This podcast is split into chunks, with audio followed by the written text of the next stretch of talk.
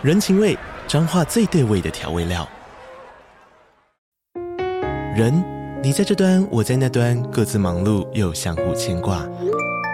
情，街角的吵杂声传递温暖与思念。味，是从每一个转角飘出的乡愁。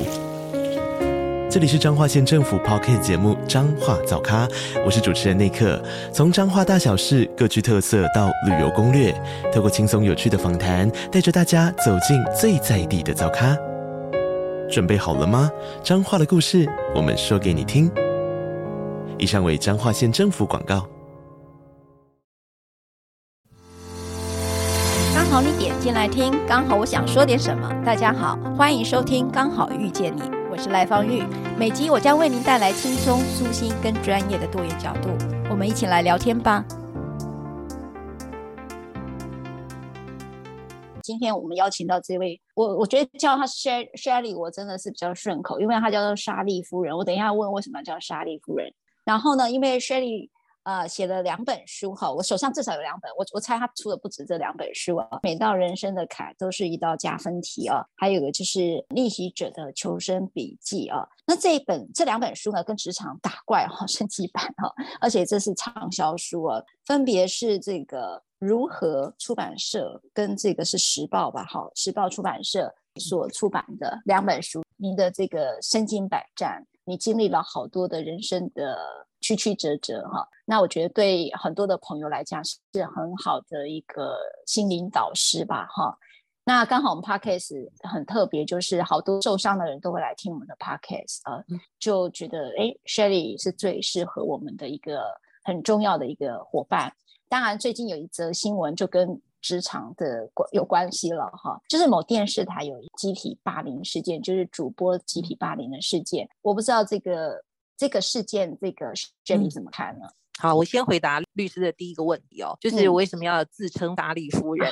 因为、嗯、我在越南工作哦，我曾经外派到越南，哦、然后那时候同事们就习惯叫我的英文名字 Sally Sally，以后就 Miss Sally，我就想说，那我怎么把它翻成中文呢？就好，哦、那就自称夫人。还有另外一个用意是希望自己呃能够控制一下自己的脾气 啊，因为夫人感觉比较优雅，哦、所以有时候你。自称为这个时候，你就会提醒自己不能太暴冲，然后另外也希望自己能像前辈维维夫人长长久久的做一些自己喜欢做的事。最近可能大家茶余饭后或者影剧版的焦点，某新闻台啊、有三位女主播集体霸凌另外一位女主播的事件，啊、呃，就是我在《逆袭者的求生笔记》这本书里面，大概有。三分之二的篇幅都在谈职场霸凌的事情。我们来谈职场霸凌的时候，可能通常比较多会的面向会着重在上司长官，好对下属的这种欺凌，哦，啊，那这一部分的霸凌可能是绝大多数广大上班族比较能够体会的。有人会问我说：“你要怎么去定义霸凌这两个字？”那我觉得就是当你觉得心里不舒服、很受伤的那个感觉，那个感觉就对了，就好像说。哦，像我曾经遇到一个读者跟我分享，他去面试的时候，因为他的胸部有 H 罩杯，那面试他的是一个男性副总，嗯、因为他要去做这个男性副总的下面的那位经理的职务，那他就一进去的时候，那个男副总就一直盯着他的胸部看，让他非常的不舒服，所以大概面试进行到不到十分钟左右，他就主动的说他身体不舒服要离开，这算不算是一种性骚扰？就是说一种 male gaze，就是一种男性的凝视，但他没有伸手摸你。啊，或者说在言语上去吃你豆腐，嗯、可是我觉得光是那种聚焦，它就是一种性骚扰，是它是性骚扰，对。对，对，但是我们很难去定义它说，说就好像我们要去定义霸凌是什么，好像有时候我们会觉得这是一种职场伦理，当上司用一个很强势的态度要我们去服从，或者说去呃遂行他的某个目的的时候，好像我们就必须、嗯、下属就必须去顺服，但是这个过程里面。所谓的那些语气，或者一种羞辱人的那种字眼，对你做的事情的不满意的时候，他那种羞辱型的字眼，或者是他的语气，所以怎么去定义霸凌？嗯、我觉得就是当你觉得受伤，听到这个话语是受伤的。嗯、但有人会说你这样很草莓啊，很玻璃心。但我觉得真的呃不是这样去看，而是应该说，当你感受到你接收到那个讯息是严重有损你的尊严的时候，那就是霸凌。嗯哦，没错，无关乎所谓上下的权力，但是职场上的运行很多是权力在运作嘛，嗯、对不对？对，所以我们把呃上对下的霸凌，好像会有时候会被认为是一种理所当然。TVBS 这个事件里面，它是同事之间的，就是第二层次的霸凌是来自于同事的。那我觉得这种霸凌呢，嗯、我们一般上班族会比较倾向不会忍受，但是上对下的我们会忍哦。你想说啊，我就是来领薪水的，薪水对，薪水就是我们的精神抚慰金嘛，哈。对，那你就觉得好看在钱的份上，我忍了啊，我也没别的选择。嗯、那这个你可能会比较会接受来自老板的、上司的，但是来自于、嗯。所谓同事的，就是所谓第二个第二种层次的霸凌，对于那个霸凌的意识，你会比较强烈。你知道，霸凌其实，在我们法律上是有特别，尤其在性别平等教育法里面啊，但他都会特意的去做霸凌的一个规范。那我就是稍微补充一点点哦，嗯、就是说。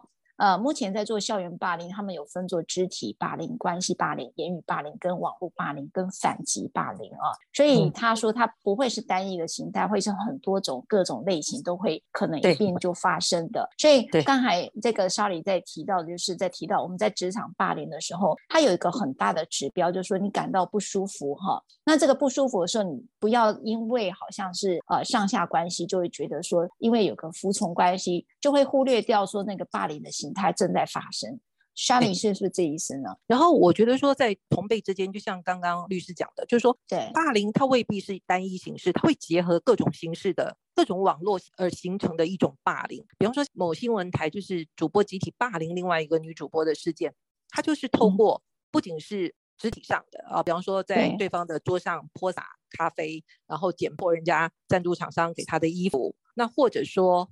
透过媒体去放话，因为这个事情后来新闻台内部已经把它处理掉了，嗯、但是不知道为什么它就流露到 狗仔媒体那边去，包括截图对话等等。嗯，就说他另外也会透过网络或者是说媒体爆料的方式再去围剿你一次。这时候我们会觉得说，呃，言语上的霸凌，比方说或者像他们就说那个女主播有所谓的狐臭啊，大家不要跟她在一起啊，座位远点呐。除了言语上的对人就是人身攻击之外，哦，他也会去用别的方式，嗯、就是说结合起来，目的就是可能是摧毁你这个人，或者是想从你手上拿回他想要的东西，拿到他想要的东西啊。嗯、像主播来讲，可能就是播报时段啊，嗯、比方说，嗯，你要的那个时段是黄金时段，然后我没有固定主播播报时段，那我想要你的东西，最好的方式就是抢过来嘛，然后摧毁你嘛。嗯重上瘾，嗯、对，大概主播台的斗争大概就是不外乎是这几种，嗯、然后最常的一种方式就是对外放话，啊、呃，用匿名的或者是呃直接跟媒体爆料的方式去摧毁另外一个女主播。嗯，哎，莎莉很很特别哈、哦，我你刚才讲那几个手法，因为你在电视台，我也看到书上你也有。有包括收视率团队的事情哦，嗯、都有在提到那个霸凌。我我刚刚看到新闻，嗯、这个好古早啊，这个真的很古早味啊。就是 他说他喝了水，你有看到这一段吗？有有有有有。哇，然后就不能说话了嘛。好，我把这个事情那个新闻报道所写的，因为我不知道真跟假啦，但是他也是访谈了这个，他就说他就说他每次到了喝水的时候，到下午的时候，声音就像男人的声音。他就开始沙哑，他就是想说，我没感冒，也吃到怪东西。他说，就只有可能就是放在我车上，离开我视线一小时的水哈。嗯、他说那一次我足足哑了两个星期，两个星期对一个刚爬上主播台的菜鸟来说非常的重要，两星期就可以让敌人来攻下你的领地哦，篡夺你好不容易坐上的位置，很可怕哎。主播台就一旦你有了位置之后。我记忆中有个就是晚间六七点新闻的主播，她都已经怀孕八九个月了。哦、其实一般这个时候就会开始请产假了嘛，对、啊，待产的时候也应该要请了，对不对？她没有哦，顶着大肚子继续播，然后播到是那一天播完，她跟观众朋友说：“谢谢您收看这节晚间新闻啊，我们再会。”然后赶快拿起手机打救护车，然后送她去医院。她、啊、当晚就生了，哇！就是她很害怕那个位置一起走，要坚守到最后一刻。直到他不能再守住为止。天哪，这一集好八卦，我想要 多了解一点。原来主播这么竞争，所以到要要生产前一刻都还撑住在那里。对，然后对外的说法都会说敬业嘛，好，非常敬业。嗯、其实真正的实际是他真的没有安全感，因为我们。都会发生说，比方说，呃，女主播去生产，那个产假就可能有的时候会三三个月，现在又有所谓的育婴假嘛，那这个时候就会有一个代班的主播去，嗯、收视率如果说有维持住，或者说哎变得更好了，那嗯等可等着女主播休完产假回来，她的位置就真的她的时段可能就会被变更。哦，因为老板可能会觉得我花那么多钱哦，找一个黄金时段女主播，因为一般六七点晚间新闻的女主播通常都是签特别的合约，就是算年薪的啊、哦，那会比较高。嗯、我花那么多钱找你播，跟我一个编制内的，可能一个月我给他个六七万啊，了不起十五万嘛，播的跟你一个月我要请你四十万的来播，嗯、等一下主播有四十万是吧？啊、哦，就是那种签年薪的，就是年薪制的主播。哦多啦，说真的，这种主播不多，就台面上大概有几个，但，都可以开始呃引起很大的这个关注嘛。因为主播其实行情很好的，就是我所谓行情是指说社会地位挺高的。但是，一般编制内的主播，就是说他是编制内的员工，那个薪水并没有那么好，了不起。哦、说真的，大概就是十五万左右就很了不起了。那真的也很不错哎，十五万，我我觉得现在。听众朋友听到大概觉得说哇，可以理解那个宫斗了。可是你有听过用给人家喝水？哎，小李，我跟你讲，我以前是认识一个演艺圈的朋友，嗯、他真的是很资深的啦哈，就是但现在还在线上，而且也挺红的。他就跟我讲说，他以前很爱唱歌，可是他说他就是喝了一杯水，他整个声音就哑掉，他就连唱歌都不能唱，所以他后来就转做演戏了。这这种，所以我就说这种斗法哈，相当的。非相相相当的老旧啊，就是这么古早，嗯、就是说喝水会让声音哑掉，因为你知道主播一定是靠声音，那歌手当然也靠声音，所以后来那个演艺圈的那个艺人啊，就跟我讲，所以从此之后他都会提醒所有的后进，在这个你在演戏啊，或者是要后台的水，你都不要喝，你要自己带。哎，真的是这么严重吗？嗯、其实我觉得应该说手法可能。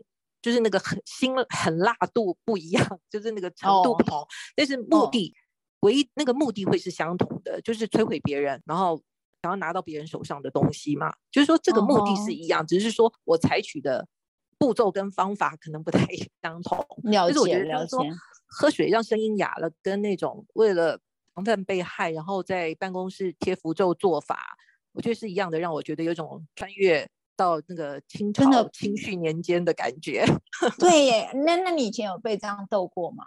其实新闻台的斗争每一家都存在啊，不管你的老板是所谓的基督徒，哦、一天到晚跟你讲我们存谦卑的心，然后好行公益、好怜悯啊，其实都是口号，或者说你的老板是吃素的、吃斋菜的，然后初一十五拜拜，都是有斗争，嗯、因为资源就那么多嘛。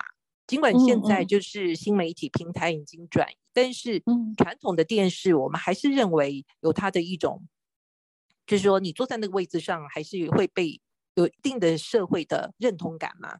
对，所以那个还是存在的。你知道哈，在这个莎莉的这个《逆袭者的求生笔记》哈，它里面有一段哦，你老板就找来黄金主播问了，你播报了三个月，收视率还是起不来，你认为原因在哪？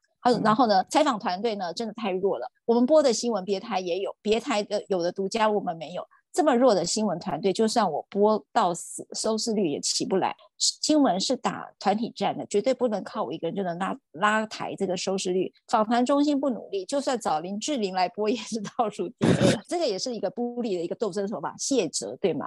对，就是那时候老板就是自己在外面找了一个别台的呃女主播。哦，那女主播那时候是生产，啊、就是在美国生产完回刚回台湾，然后呢离开了她原来的老东家，也在找新的落脚处。那我、嗯、我们那时候电视台老板就想说，反正我们收视率很差，我们那时候全台倒数第二嘛，他就觉得说，哎、嗯，我们是不是应该找一个呃已经有知名度，然后可以帮助我们就是品牌提高知名度的一个黄金主播来，让我帮我们加持一下，这样，所以也花了。他就是我刚刚讲那种，就是一个月大概四十五万月薪的那种主播，嗯，然后他来的时候，嗯、可是问题是我们还是原来的团队，英文部里面没有增加新血啊，你只是来个人来播，啊、而且我觉得现在没有所谓的主播效益哦，谁会为了喜欢一个主播的时间会打开电视来看？哦，真的没有啊，对。对对，真的没有啊，而且现在载具这么多，哈，那 OTT 这么，现在是我们什么时候想看，我们随时可以看的。接近的那个资讯才是我们要资讯嘛？对呀、啊，对不对？对，不会说是我要等到晚上七点才让由你来告诉我今天发生什么事。我觉得现在应该没有这种山顶洞人的存在。对，所以那个时候老板就觉得说，这个主播应该有所谓的主播效应的加持。但很不幸的就是在他播报的三个月内，嗯、我们的收视率不动如山，哦，就是一直垫垫底第二，还是第二名哦，都没有进步，也没有退步。还蛮稳定的。哦，那老板就会觉得，哎，那问题出在哪里啊？那他当然要去解释它存在的价值嘛，不然就是他这个薪资会，就是因为合约都是会纠正，就是说都因为聘雇的。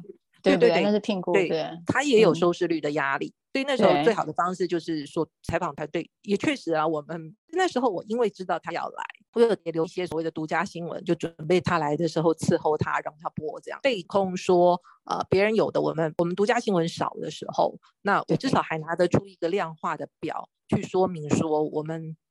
有哪些东西？好、哦，当然也要先去扛责任了。就是说，哎，对，确实我们采访中心是比较弱这样子。但是后来他做了一个我觉得蛮不智的举动是，是他为了证明这个团队不能没有他，然后他就去请假，嗯，而且这一请是四十五天，就是一个半月。那时候我就有一种觉得说啊，那人家就跟你校正，有点那种叫板的味道。大陆的用语的话，就是没有我，你们连倒数第二都会有，就是我要去垫底了。那那时候我也有危机意识啊，对，没有你，那我至少也要保住倒数第二啊，对不对？就是说那个那个意识会被激发出来，其实这也是一种斗争啊。那你先开战了，我们只有迎战啊。那时候老板就用了编制内的一个主播，那我觉得这主播相对也是播报算是口齿清新，然后是。稳定度高的那个，嗯，但是他一直没有机会去做晚间新闻主播，所以他也很珍惜，他也真的是卯起来，四十五天，我要是能攻下这个山头，以后老娘就是晚间新闻主播了。那他有他的企图心，我也有我的保卫战，所以变成说，采访团队跟这个主播是。非常的团结一致。哦，就是说跟之前那位主播不一样，因为那位主播就你会觉得说，觉得他高高在上，然后他在带动我们，嗯、我们是扶不起的阿斗，然后我们现在是两个都是阿斗嘛，要互相扶起 来。本来是在那四十五天，我们的收视率哎哎就稳定成长，然后就是我们偶尔会到倒倒数第三，就是哎、哦、就是我会打败别人一下这样子，虽然不是长期的，但是他会偶尔。偶有佳作，那是过去三个月不曾出现的，哇，太好了！对，那又加上这个编制内的主播真的非常便宜，啊，就是说他的月薪是，老板觉得，老板就会开始觉得说，那我之前提的就是，我跟老板说，我不觉得现在有所谓的助效应存在。那我觉得那位女主播之所以会去请一半月的假，也是因为我这句话，她要去证明我错了。嗯、后来是她错了，所以她也很识相的赶快回来上班，就是销假回来上班。哦没有降薪吗？没有，但是后来当他还要想再续约的时候，比方说一年一约嘛，那大概到明年的十月就要去评估，还要不要再跟他续明年的约的时候，他是表达很乐意再再续约，但是老板就跟他说谢谢了，这样。哇，你看你拯救了你老板啊！我就说又救了收视率，又。又砍了薪哎，他等于说他就用编制内的主播就可以，不需要再找这个外聘的这个主播，对吗？他后来还是真的找外聘，有继续找吗？哦、呃，没有，就是后来这家电视台几乎到后来就是用自己台内的。哦，那我也觉得说，嗯、也许你曾经不可一世，或者说母仪天下这种感觉，就是说再怎么厉害的人，也要去尊重自己的团队，因为帮你抬轿的人，也许他的职称、地位、薪资各方面都不如你。他们也许没有办法去成就你，但是绝对能够团结起来搞垮你。哎，可是 Sally 照你这样讲，其实主播效应并不是这么大。为什么这一次的这个新闻台有三个有 bully 这种主播的这个事件呢？这又是从什么角度来看？嗯、对，这这应该是他们自己中间在抢时段，就是说，哦、可能这个被霸凌的女主播，她有一个相对于那三个来讲是比较好的固定的时段。嗯对，其实新闻台里面最好的就是晚间六七点新闻的，就是一姐嘛，哦，地位嗯，就好像皇后这样。如果在后宫里面的话，中午十二点跟晚间八点新闻大概都算是皇贵妃等级 啊。你行，那你 OK？对，然后你你再不济，你也要有一个晨间新闻嘛，就是七点到九点。这个是这个大概是贵人啊，或者是贵人。对，对，对，或者是结语之类的常在。对对对对，那、哦、没有固定主，没有固定时段，就是有空的你就去播垫档一下，或者是那种所谓的乐色时段，就下午两三点，然后没什么人在看的时候，你去播的那一种，嗯、那个就很像那个官女子啊，就是低位阶最低的那一种了。哦哦，好特别。然后你是挑灯笼的吗？挑灯笼是 老板 还是？没有，我们是扛轿的。哦，扛轿扛轿，是是是，他如果要。要被点呼的时候，哎呀，那不叫点呼，那就是被翻牌的时候，你们就要去抬轿了，对不对？对对对对对对，春恩凤鸾车来了。你听众朋友，你现在听那个莎莉声音好好爽朗，可是实际上你看他的书，他并不是，他是走过好多的这个 trauma 的一个经验，能够听到你现在的声音这么爽朗，我真的好蛮开心的，真的还、嗯、谢谢，谢谢很不容易哎，真的很不容易。嗯刚才我们在讲这个电视台这个霸凌这个事件，所以看来就是呃，你刚才应该没有讲完，莎莉，你刚才提到好多的霸凌的形态都有不一样。那我看到你书上提到，就刚才你一开始谈到的有散布谣言的方式。嗯你都讲女主播哎、欸，我就整张都看你的书就好，我干嘛看新闻台新闻报道？看看你的书好真实哦。像有的时候我都不太清楚，说像我哥哥穿几号鞋，我不太知道。我亲哥哥穿几号鞋，我是我不是那么清楚哦。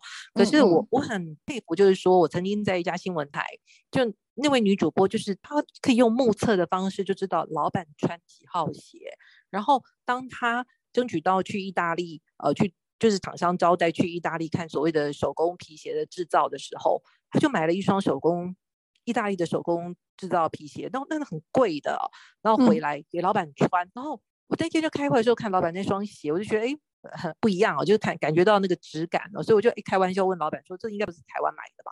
然后他就说：“嗯、对呀、啊，那个那个谁谁谁就讲那主播的名字。哎呀，去意大利采访，哎呀，好厉害哦，还知道我穿几号，现在穿的刚刚好就素鞋。”我就心里面就想。我哥我爸穿几号鞋我都不知道，真的用心孝心，对不对？对对，孝心，对，你可以讲孝心。对我来讲，那往别的地方想了。OK，然后让他开始怎么样？开始就有了主播这个位置，能够稳住这个、哦他。他已经是主播了，啊、他已经是主播了。哦、但是那时候的播报时段并不好，大概就是下午四点到五点的那种。呃，算是也、嗯、也不是太好的时段，那后后来他就有一个固定比较好的时段哦，就是说到午间新闻去播报这样子。哦、那我觉得说、嗯、做老板的，好像律师您自己也是老板啊，就是说当你的、啊、你的同仁对，出去呃，比方说出了个差，或者说呃出去哪里，然后回来还记得送你一些一样，就说哎你也觉得蛮窝心的一个礼物，其实这算是送到心坎里去嘛。你也很难对他，就是说疾言厉色，或者说当他做错事情的时候，对不对？所以我觉得，对，这是人性。嗯，我跟你讲一个笑话啊，不是已经、嗯，你看我已经跟你聊起来。也是我以前很久以前了，就有一位那个受雇律师啊，然后呢，他总言之，他的书状就被我，你知道，有时候人哈，就是处在一个这个就是情绪比较糟的时候，看到书状的时候，我啪的，就是整个就情绪就上来，然后念了一顿之后呢，他也没讲话，然后就默默到冰箱讲。哎呀，赖律师这边有个蛋糕，你要不要吃？我整个就觉得自己很很糟糕。我突然觉得是自己不孝了，你知道？就是说你看人家对我这么好，我刚才那个脾气怎么可以这样子发呢？然后他也真的很厉害，因为他知道我喜欢吃甜食，你知道，所以就送、嗯、送你，知道。送礼物要送到心坎里，他知道我脾气不好的时候需要一点甜食，他知道我在焦虑啦，主要是因为当事者嘛、嗯、的权益，如果书状没有写好，嗯、影响很大的，所以我就会处在高、嗯、高压的这种状态，就会很焦虑。冰箱还有一个下午茶，就是蛋糕，你要不要吃？我那一刻时候足足的让我对他忏悔了快一个礼拜。所以对啦，我所以我觉得莎莉讲的很好，送鞋子就如同送了一个蛋糕是一样的道理。职场上会对别人不好吗？会觉得这也是一个孤立的形态之一吗？不会，这就是我们做不到的人哦，就会觉得说在这些事情上面用心安排的，我们都觉得这种是巴结啊、狗腿啊、哦在拍马屁啊。就是说，有时候我就会觉得，其实这也是职场能力之一哦。就是说，你送礼送到心坎里，一样讲话。讲的话，就老板听了特心里特别舒服，特别舒坦，这都是一种专业能力。嗯、那我们不能用说这是所谓的马屁精啊、啊逢迎啊、谄媚啊。其实我我觉得这都是你当你自己做不到，别人做到的时候，你的一种只能凸显你的匮乏。嗯，就是说职场很多的能力是要被训练的，包含怎么去说话，嗯、尤其是对上的时候，你要怎么去说话。像你我这边可以分享一个，我们自己在最近一直在看叫 Trauma Informed 哦，就是创伤知情啊、嗯。也就是说，呃，有时候在同样的职场当中哦，呃，有一些人可能，譬如说家里有点状态哈，譬如说我是因为高压哈带来的焦虑，所以被这个我这个受雇律师看见了，那一刻其实我是非常的安慰的，就是说，boss 是被送意大利去，我不太知道他的状况。那可是，在职场上有时候难免都会。呃有一些带着自己的创伤而来哈。那像我在自己对，真的是看到，然后像有些就就比较敏很敏感哈，因为他们可能就是曾经在前一个场所被霸凌，就前一个事务所或公司被霸凌之后，他转到另外一个呃公司，你你会发现他好奇怪哦，就是会重复被霸凌。你有没有遇过这样的情形？职场上我们所展现出来的，最后都是要跟自己的性格做正面的对决，就说你在这个职场，你。所谓被霸凌的时候，你没有好的应对，你选择忍气吞声，以和为贵，就各种，我觉得是借口啦。其实这个创伤是会一直跟着你，然后会在下一个新的公司，它又再出现哦。对，我我发现，对，也会这样。我不知道小李你看见了哈，我后来的学习，我跟我的自己的体悟了哈。那么久之前的事件到之后，现在的我哈，我有一个很大的自己自己觉得进步了哈。创伤知情的这种呃。友善环境哈，在职场上，我们也都知情，知道每一个人都带着不容易的经历而来哈。我突然发现，每一个人都有自己的困境哈。有人可能在呃表达情感、表达情绪，就比较呃像小 Shirley 你也是，我觉得你听你反应这么快哈，我们都是同时可以做很多事，所以我们都很抓狂。我以前真的很受不了，就说你为什么不能快一点给我？为什么你会这么慢？嗯，那后来我才发现，哦，每个人的方法不一样。我我记得那时候美人姐啊，好、嗯，她就是呃在处理我那时候跟她有在做一些事情的时候，我就发现她就给我一个反省，她说，但是我现在发现了一件事，呃，她只是一个医生朋友跟她讲，她说你有没有想过，你这么快，但不是每个人都跟得上你，好，那你不能用你的速度来看别人，嗯、那这个时候他就不会整个情绪整个被刁到一样，好像我也会很容易被刁到，就是你太慢，我大概就会觉得。你你有什么毛病嘛？你知道我那个话都跑出来，嗯嗯嗯、你现在到底为什么不说呢？要不然那就急了嘛。那所以后来我觉得从 trauma informed 的概念、创伤知情的概念，然后去理解每一个人的状态的时候，我突然都开始慢慢理解，每个人有自己的做事方法，整个有环境才开始真正的友善起来。所以我我不晓得在职场霸凌上面，你所看见的到底问题是出在哪里？我觉得很重要的一个关键，应该不管是霸凌的人。好，或者是被霸凌的，嗯，我觉得重点都在于自觉，你自己有没有这个觉察？好.像有的时候，嗯，我我们以上司来讲哦，就是我我们算是做事比较可以一心多用哦，然后我们速度很快，我们讲究的是效率型的或者目标导向型的。嗯，我们在有时候我们表达的时候，我们的语气、我们的说话的速度方面，可能都会给别人一种侵略感，但我们没有自觉。嗯，对，对，这个需要就是说被提醒。或者是当你有自我觉察的时候，哦，你会比较会改善。嗯、那相对的，就是另外一方觉得被我们霸凌的人，就说有些人，你就我们回到刚刚讲的，有些人在职场，在比方说在 A 公司，他是被霸凌走的。那他到好不容易找到呃下一个公司到 B 公司去的时候，你会发现他还是很容易被人家欺负。对，因为他没有去在乎自己的感觉，好像一个模式在那边，就是。最常做的方式，第一个一定一定是以羞辱型的，就是说他的言辞是有羞辱性的，然后让你对自己产生自我怀疑。羞辱会带来自我怀疑、嗯、自我否定嘛？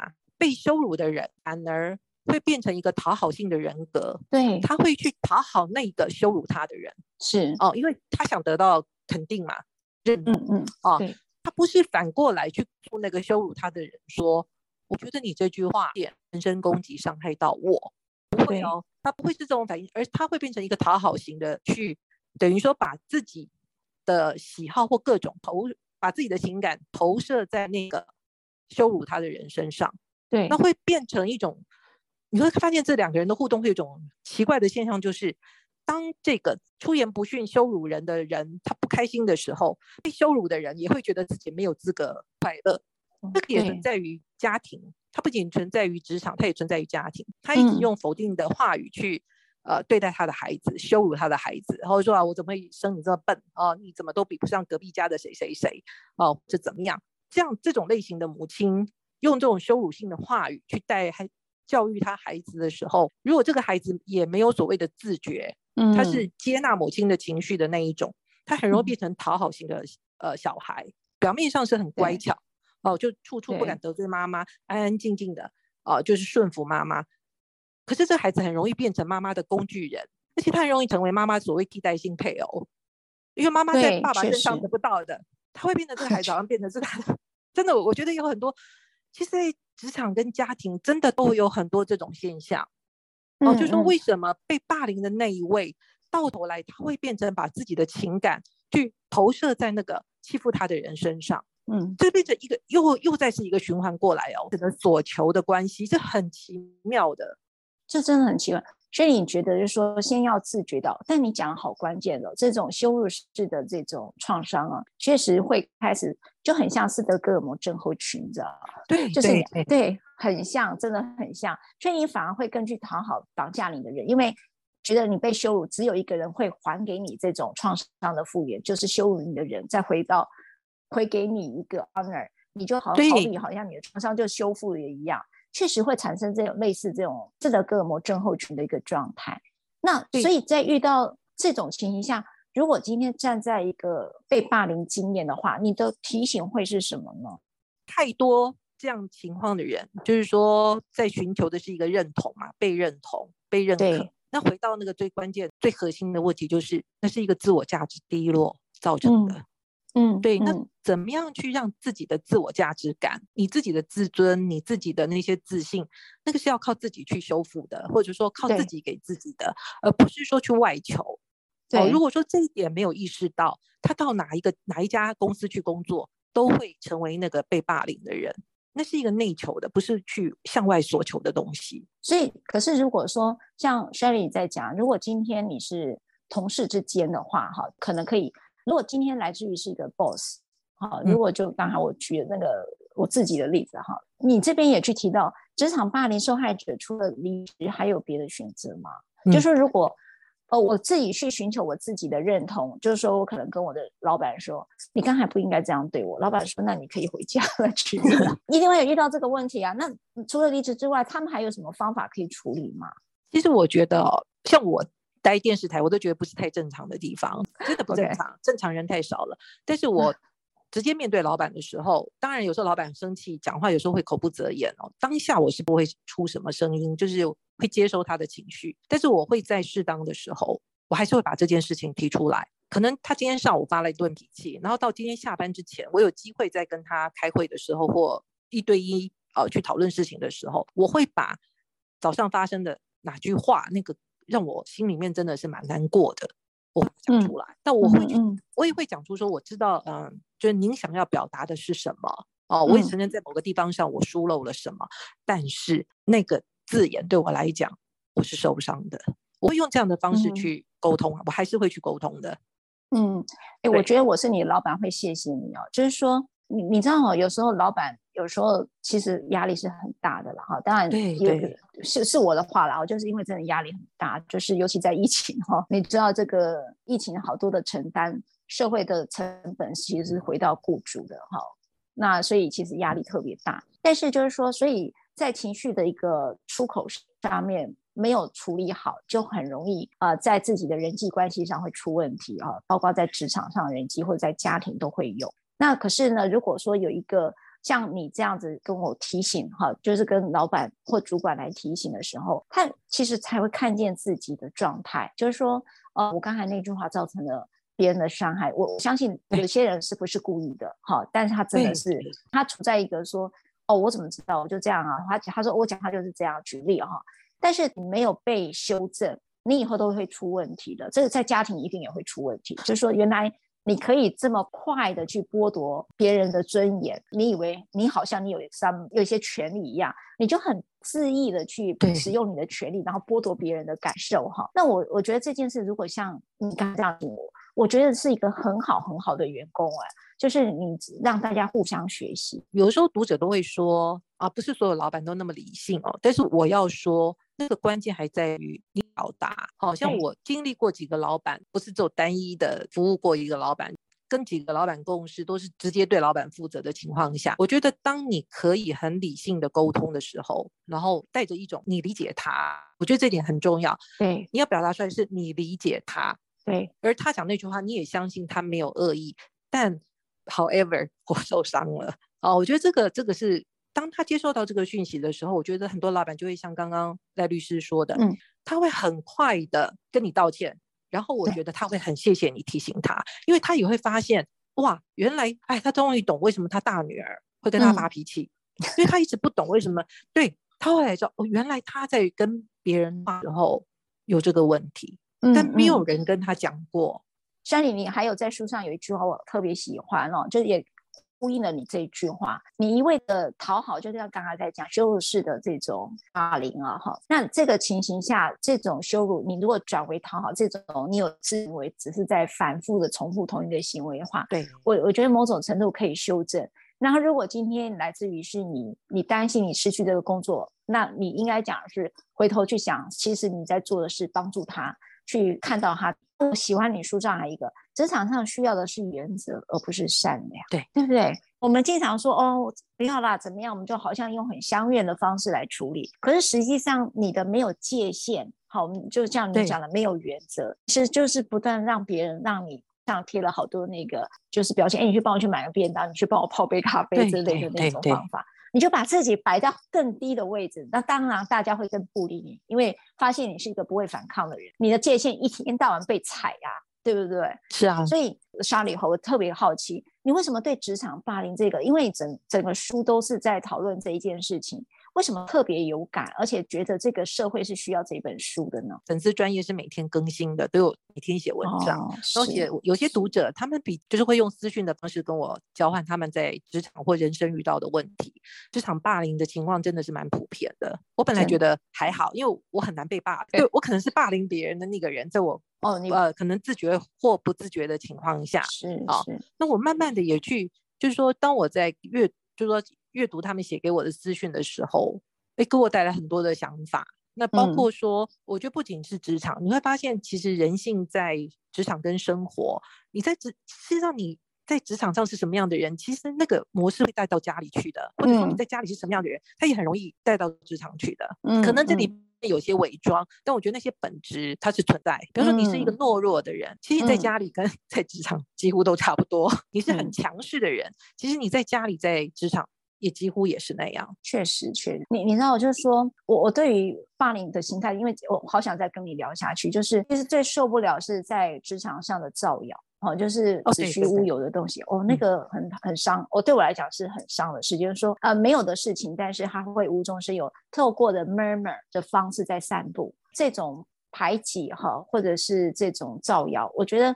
这种霸凌形态是很内伤的，然后可是你又想要在这个职，因为这个工作是你所喜欢，然后大家就会产生了一个很大的困扰，就是说我喜欢这个工作，我只是不喜欢这样的人，就是不喜欢这样的同事，但我好喜欢我的工作，但是我为什么要为了这些小人哈，因为这行为就是小人行为嘛哈，这些霸凌的行为，而是让我失去我所热爱的工作跟升迁呢？所以就好多的被害者都跟我讲了这句话，这时候我其实很难回答，可是如果莎莉，你会怎么去回答这一句呢？我通常我处理谣言是可能是专业户吧，因为啊，在新闻台它就是谣言中心啊，就是我们我们真的是假新闻，不是事实查核中心，是就是。常常会有人来跟你告状，真爱你，我真爱你，我赶快先告白一下，你讲这句话我好爱你。是你你当老板，你一定会有这种情况，就是说同事有什么之间什么事情都会来你这里。告状嘛，嗯、对不对？嗯、对对，说反正说穿的就是告状的行为。那这里面到底有多少是真，多少是假？是我觉得谣言可怕的地方在于，它不全然是假的。嗯，这个才是最可怕的谣言。对对对不对？假的你容易查嘛？对对不对？对对对，就是，就是一两分真，然后其他都是编造出来的。但你怎么去剥除那把那些八九九分的假的剥剥掉，然后看到那一两分真呢？对，不对？这是最难的，但谣言又有一个特性，就是它会传传播的很快，然后大家对这个很有兴趣，对真相是什么没兴趣。对，因为那个太八卦了，因为他们经常的闷出来的东西都很八卦，那个浓度很高的，所以大家很喜欢听到这样的一个讯息。因为譬如说啊，莎莉这么好，我不相信啊，我跟你讲他怎样怎样，你知道那种闷的那种。探索哈，那个那个叫什么好奇啊，还是窥人隐私这件事情？对对对，它特别具有魅力。那我觉得这种谣言就是具有这种魅力，对，就是等于偷窥嘛，它跟我们的偷窥是一样的。那我在处理这种事情的时候，我都会跟那个来告状的或者所谓造谣的这个，我都会跟他说：“哎，你等一下哦，因为这是牵扯到那个当事人嘛。那基于我们新闻人都是要跟当另外一造求证，不是吗？这个你赞同吗？”